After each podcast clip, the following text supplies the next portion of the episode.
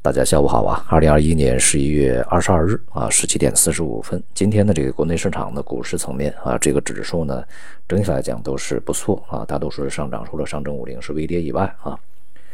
呃，而且呢，创业板是上涨的比较多一些，百分之二点五左右啊。呃，虽然说这个个股和行业板块呢，其实个股下跌的要多一些啊，稍微比这个上涨多一些，但是整体的气氛还是不错的啊。那么行业板块上来看呢，这个科技板块表现不错。这个一个呢就是新能源相关的，像锂电的新能源车啊，呃这些。那么另外就是像半导体啊，这个表现比较活跃。同时像近期比较活跃的什么呃元宇宙啊，也还是这个表现比较坚挺啊。而下跌的板块呢，像金融地产啊继续领跌。那么一些 CRO 概念、在线旅游啊，也是表现比较疲软啊。那么从这个上周末到现在呢，央行和国务院啊，都对经济和未来的经济这个呃一些政策呢，去发表了一些这个信息啊。其中这个央行货币政策报告里面呢，对于未来的经济看法呀，是保持经济平稳运行的难度加大啊，其实就是对于未来的经济看法相对来讲保守啊。而这个国常会呢，对于这个经济的看法呢，是之前叫做稳中向好，但是现在呢把它删掉啊，而是代之以新的下行压力。那么也就是说呢，对于未来整个经济下行，呃，这个货币当局以及这个呃高层管理层呢，也都形成了共识啊，就是我们在之前讲的这个经济，现在目目前是为面临着一个这个增速下滑，甚至是未来可能还会有继续下行的这种风险啊。那么在这种情况下呢，就是央行层面啊，货币政策这个呃。总体来讲仍然是以稳为主啊，但是呢，他在政策报告里面删除了“坚决不搞大水漫灌”啊这一条，那么因此呢，从边际上来讲呢，货币政策有望这个放松啊，但是啊，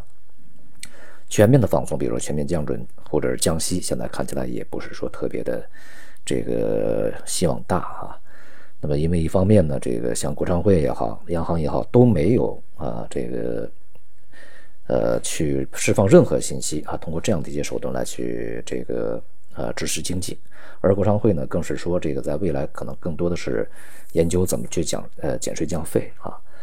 国常会嘛，它总是在央行降息呃降降准之前啊，这个它就会先释放信号，但是这次也没有啊，说明现在呢仍然不到这个全面宽松的时候啊，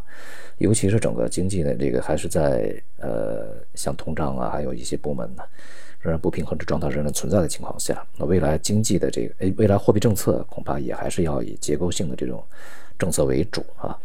呃，针对一些行业啊，这个局部的一些呃精准的一些施政，而并不是全面的一些政策。包括今天的 LPR 也没有调整，呃，这也是比较正常，因为那个 MLF M MLF 没有去调整啊，所以说。近一段时间，对于整个这个货币政策的全面放松，我觉得这种预期呢，还是呃不能够太乐观啊。而与此同时呢，对于房地产，继续强调啊，坚决不把房地产作为呃拉动呃短期的这种这个经济刺激的这种手段来去实施啊，还是要去进行坚持调控。所以说呢，这个在前在之前我们讲啊，就是房地产它曾经一度反弹啊，但是反弹的比较大，也未并。并不意味着整个这个行业的一个什么反攻啊，或者是一个再一轮牛市就来了，这个几乎不可能啊。那么今天这个银行地产也是在呃科技板块上涨的情况下，它是下跌的啊，这也就是使整个的这个结构的分化更加明显一点啊。而刘贺呢，在这个方面其实也是呃有这个其他，就是他从那个他的一个层面呢，对于这样的一个结构的分化啊，也是。给出了一些这个佐证的言论啊，他在周六啊相关会议上讲的，金融机构要加大对于企业创新的支持啊，探索利用这个数字技术为企业增信啊，解决中小企业融资难的问题。那么其实还是让银行系统去对这个呃高新技术这样的一些产业啊，去更多的去投入资金嘛。同时他也讲这个我们五 G 现在铺的还是不错的啊，这个还是要去利用这样的一个优势去发展什么工业互联网、物联网啊等等。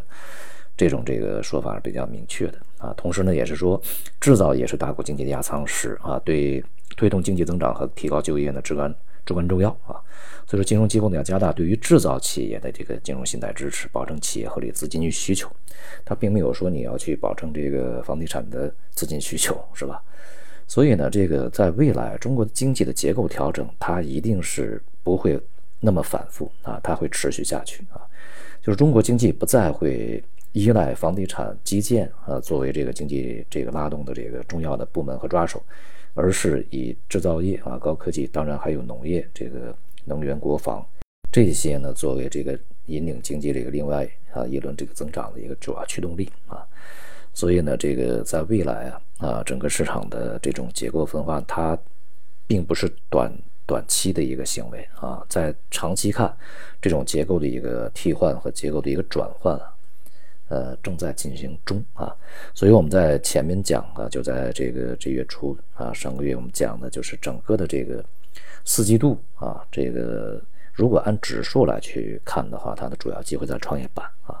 创业板的要比其他板块可能表现更好一点。这是这个从整个指数层面看啊，行业板块呢，当然仍然不是金融地产，大家看的也比较清楚了啊，还是要以工农兵啊和一些新的概念的科技这个为主要的一些这个呃配置的方向啊是比较稳妥的。